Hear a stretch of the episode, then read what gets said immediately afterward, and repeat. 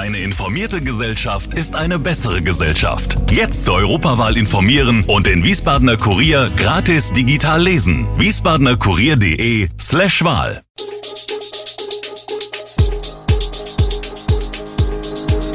Gude, unser morgendliches News Update. Das Wichtigste aus Wiesbaden für Sie im Überblick. Guten Morgen aus Wiesbaden an diesem 27. Februar. Die letzte Generation will sich nicht mehr festkleben. Die Wiesbadener Staatsanwaltschaft ermittelt nicht gegen Kowol und ÖPNV-Streiks in Hessen. Das und mehr hören Sie heute im Podcast. Vor rund einem Monat hat die letzte Generation angekündigt, dass das Kleben vorbei ist. Stören wollen die Klimaaktivistinnen und Aktivisten im Rhein-Main-Gebiet aber weiterhin.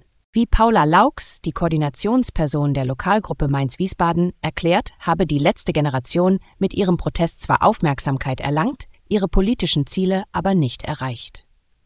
Daher habe sie sich sowohl vom Klebeprotest als auch von den orangefarbenen Warnwesten verabschiedet.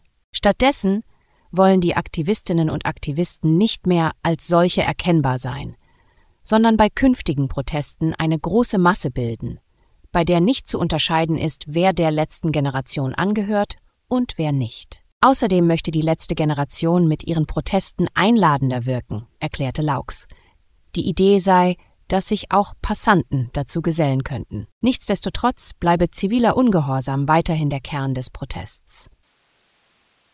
Die Wiesbadener Staatsanwaltschaft wird keine Ermittlungen wegen Untreue gegen den Verkehrs- und Baudezernenten Andreas Kowol einleiten.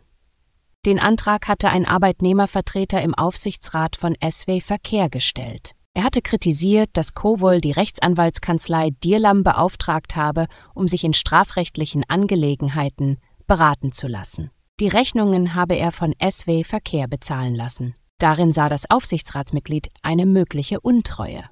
Bei der Beratung war es unter anderem um die potenzielle Begünstigung von Betriebsratsmitgliedern seitens der beiden mittlerweile entlassenen Geschäftsführer gegangen. Laut Staatsanwaltschaft gibt es aber keinen Anfangsverdacht für eine Untreue und damit eine mögliche Straftat Kowols. Geschichtsnachhilfe statt Unterricht steht für die fünf Berufsschüler auf dem Programm, die im Wiesbadener Caligari-Kino dem Holocaust applaudiert hatten. Sie wurden von der Friedrich-Ebert-Schule für zwei Wochen vom Unterricht ausgeschlossen.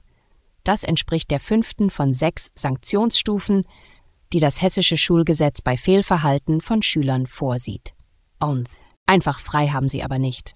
Stattdessen wird sie in den zwei Wochen begleitet. Schulpsychologen werden ebenso mit ihnen arbeiten wie die Bildungsstätte Anne Frank in Frankfurt, hieß es aus dem hessischen Kulturministerium.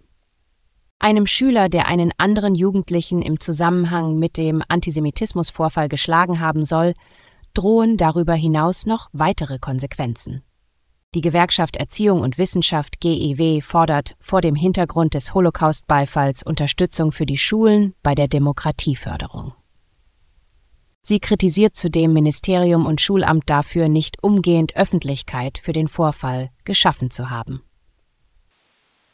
Bei einigen Taunussteiner Familien herrscht Frust denn zwei der größten städtischen Kinderbetreuungseinrichtungen werden bis weit in den Sommer hinein nur verkürzte Betreuungszeiten anbieten. Bis Ende Juli können die Kinder in der Kita Taunusstraße in Bleidenstadt und der Kita am Schausberg in Hahn nur von 8 bis 16 Uhr betreut werden. Der Grund ist laut Stadt akute Personalknappheit.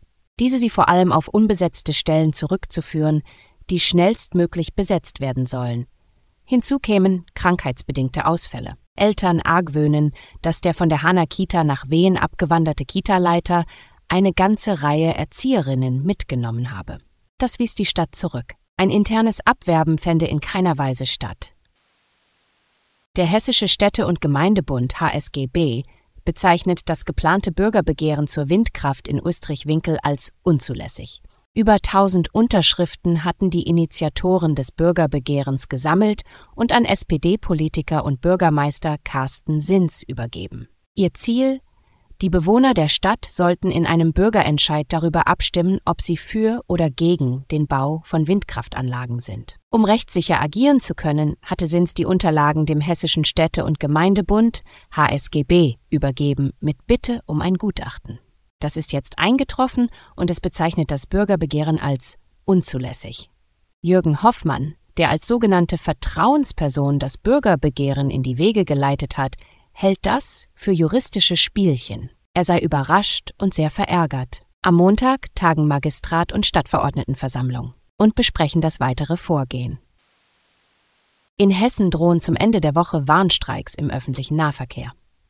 Dies betreffe hauptsächlich die U-Bahnen und Straßenbahnen in Kassel und Frankfurt sowie der Busverkehr in Wiesbaden, teilte eine Sprecherin der Gewerkschaft Verdi am Montagabend in Frankfurt mit.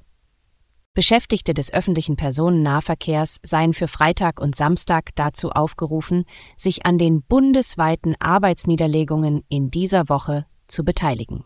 Verdi hat in der laufenden Woche in allen Bundesländern außer Bayern Arbeitskämpfe angekündigt, regional an unterschiedlichen Tagen. Hauptstreiktag ist der Freitag. In den regionalen Tarifrunden geht es um die Arbeitsbedingungen. Verdi fordert kürzere Arbeitszeiten ohne finanzielle Einbußen, längere Ruhezeiten zwischen einzelnen Schichten, mehr Urlaubstage oder mehr Urlaubsgeld. Parallel zu den Warnstreiks organisiert Fridays for Future am 1. März zahlreiche Demonstrationen für mehr Klimaschutz. Alle Infos zu diesen Themen und noch viel mehr finden Sie stets aktuell auf wiesbadener-kurier.de. Gude Wiesbaden ist eine Produktion der VRM von Allgemeiner Zeitung, Wiesbadener Kurier, Echo Online und Mittelhessen.de. Redaktion und Produktion die NewsmanagerInnen der VRM. Ihr erreicht uns per Mail an audio.vrm.de.